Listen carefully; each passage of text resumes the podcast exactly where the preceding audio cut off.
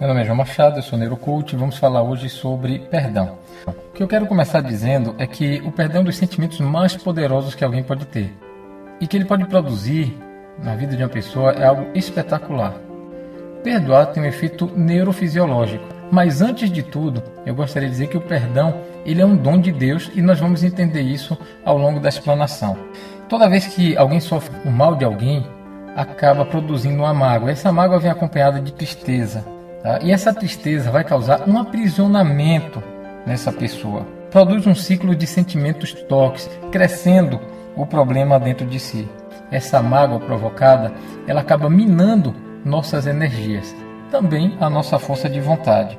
E toda vez que vier aquela lembrança daquela mágoa causada, junto com ela vem a dor sentida naquele mesmo momento do evento. Isso é traduzido em desânimo. Você pode até não perceber de forma consciente, mas uma pessoa com mágoas, ela vai ficando é, enfraquecida, desanimada, ela vai ficando às vezes zangada. É, é uma tristeza profunda.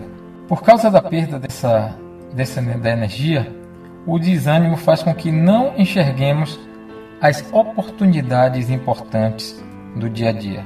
Então, tristeza, desânimo, angústia são os acessórios que são trazidos junto com a mágoa. Outro efeito da mágoa é o que nós podemos chamar de vitimismo, porque a pessoa magoada ela acha sempre que existe um, um culpado para o que ela está sentindo, pelo, pelas tristezas que ela está desenvolvendo, e ela se sente como vítima. E toda vítima ela se sente pequena. Esse é o efeito da, do vitimismo. Faz com que a pessoa se sinta pequeno. Fica latente sempre a existência de um responsável por aquela dor. Nessa cascata emocional, essas pessoas que se sentem pequenas, elas criam o sentimento de não merecimento e nunca sentem que merecem algo de bom na verdade. Então, manter a mágoa é como você tomar é, uma gota de veneno a cada dia, esperando que faça efeito no outro. Então, é, muitos não perdoam por achar que a outra pessoa vai sair impune por isso devem persistir nesse sentimento.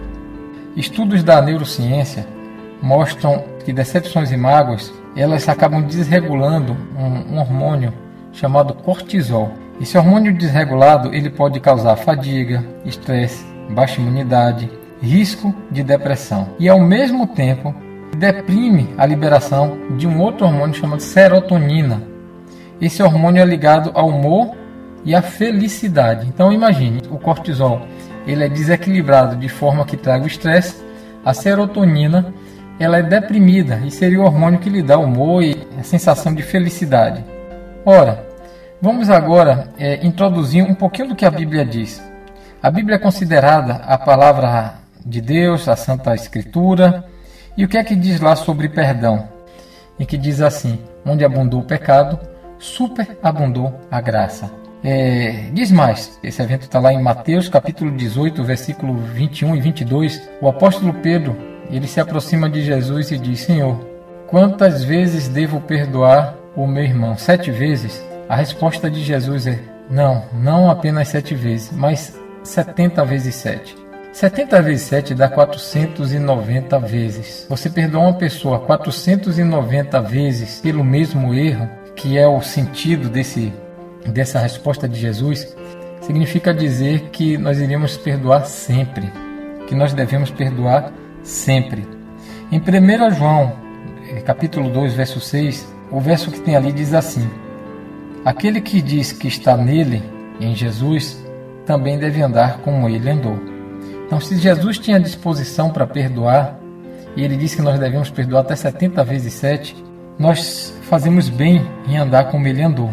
É, um outro verso diz assim: Conhecereis a verdade e a verdade vos libertará. E Jesus disse: Eu sou a verdade. Então é interessante a gente conhecer Jesus, seguir os seus passos, seguir os seus ensinamentos. Eu acho que a gente só tem a ganhar. Então, sendo um perdão um dom de Deus, não seria a minha parte decidir aceitar, conceder o perdão? Sendo um dom de Deus, se não estou conseguindo perdoar, não deveria eu, em oração, pedir ajuda a Deus? Sabe quais as vantagens de perdoar? Ah, o perdão ele estimula a liberação da serotonina. A serotonina ela vai trazer sentimentos de felicidade. ela vai promover, vai ajudar a promover sentimentos positivos em nossas vidas. É importante a gente soltar a mágoa, deixar ela aí. É, muitas vezes devemos aprender a dar a Deus. Então, dê a Deus as suas mágoas. O perdão efetivo, ele acontece de forma neurologicamente correta. É uma decisão, em primeiro lugar, de aceitar o dom de Deus em nossas vidas, de perdoar. O perdão é algo que pode ser também exercitado.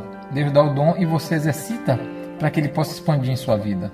Inicia se perdoando pequenas ofensas. Você exercitando o perdão, você vai fortalecer suas sinapses e vai fortalecer os caminhos neurais para que a cada evento que vem acontecendo, você esteja capacitado, treinado a perdoar.